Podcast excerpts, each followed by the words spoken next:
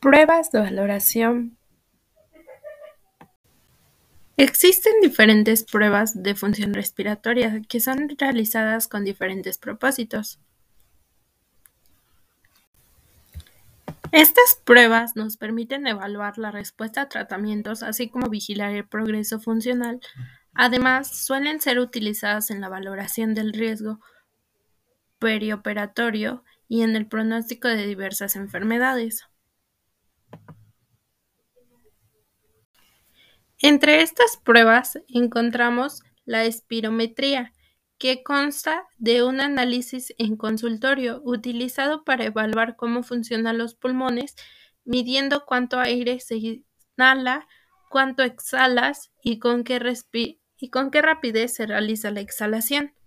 La espirometría se utiliza para diagnosticar el asma, la enfermedad pulmonar obstructiva crónica y otras enfermedades que afectan la respiración.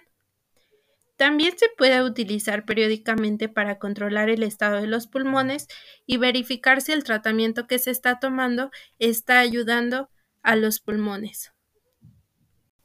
Algunas indicaciones al hacer esta prueba serán usar ropa holgada que no interfiera en tu capacidad de respirar y evitar la ingesta de comida abundante antes de la prueba para que te resulte más fácil el respirar. Por lo general, esta prueba es segura. Es posible que sientas dificultad para respirar o mareos por unos instantes después de hacer la prueba, porque requiere de que hagas un esfuerzo físico. Una espirometría requiere que respires por un tubo conectado a una máquina. Antes de que realices la prueba, una enfermera o médico te darán instrucciones específicas. Por lo general, puedes esperar lo siguiente durante una espirometría. Probablemente estarás sentado durante la prueba. Se te colocará una pinza en la nariz para mantener los orificios nasales cerrados. Respirarás profundamente y exhalarás tan fuerte como puedas durante varios segundos dentro del tubo. Deberás hacer la prueba al menos tres veces para asegurarte de que los resultados sean relativamente congruentes. Por lo general todo el proceso lleva menos de 15 minutos. Los resultados pueden ser capacidad vital forzada, que es la cantidad de aire máxima que puedes exhalar forzosamente después de inhalar tan profundo como puedas, o volumen respiratorio forzado. Esta indica la cantidad de aire que puedes forzar desde los pulmones en un segundo. Pletismografía pulmonar o corporal. Este es un examen para medir cuánto aire puede contener en los pulmones. Este examen se realiza sentado en un pequeño cuarto y hermético conocido como pletismógrafo corporal. Las paredes son cuatro, son transparentes de manera que usted y el proveedor de atención médica puedan verse. El paciente respirará o jadeará con una boquilla. Le pondrán pinzas en la nariz para cerrar las fosas nasales. La preparación para el examen es usar ropa suelta que le permita respirar cómodamente, evitar haber fumado o el ejercicio durante seis horas antes del examen, evitar las comidas pesadas y dejarle saber a su médico si es claustrofóbico.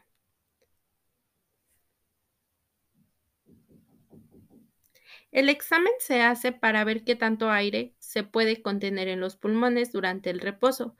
Esto ayuda a medir y determinar si un problema pulmonar existe.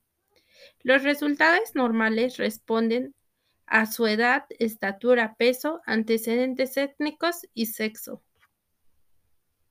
Los resultados anormales apuntan a si hay un problema en los pulmones, el cual debe tenerse en estructura pulmonar.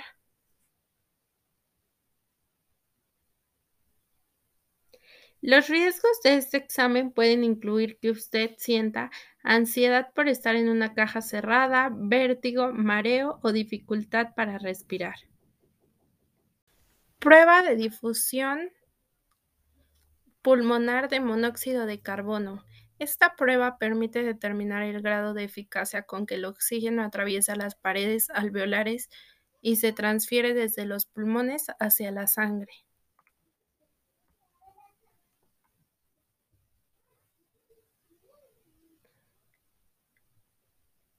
Si no existe ningún tipo de patología en el paciente, no debería haber problemas en el intercambio gaseoso. El oxígeno del aire inspirado se absorbe bien y pasa a la sangre, mientras que por otro lado el dióxido de carbono pasa de la sangre a los alvéolos para ser exhalado.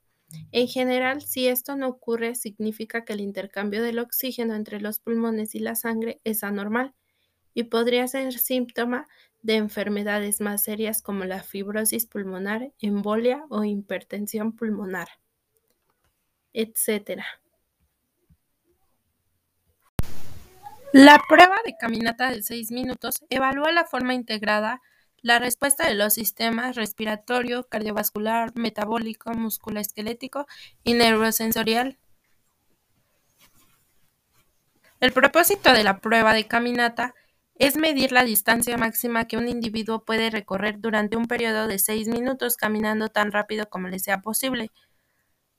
De acuerdo con la velocidad a la cual camina, una persona se determinarán los metros recorridos. Se lleva a cabo en un corredor con longitud de 30 metros de superficie plana, preferentemente en interiores y evitando el tránsito de personas ajenas a la prueba. La prueba evalúa de manera integrada la respuesta de los sistemas.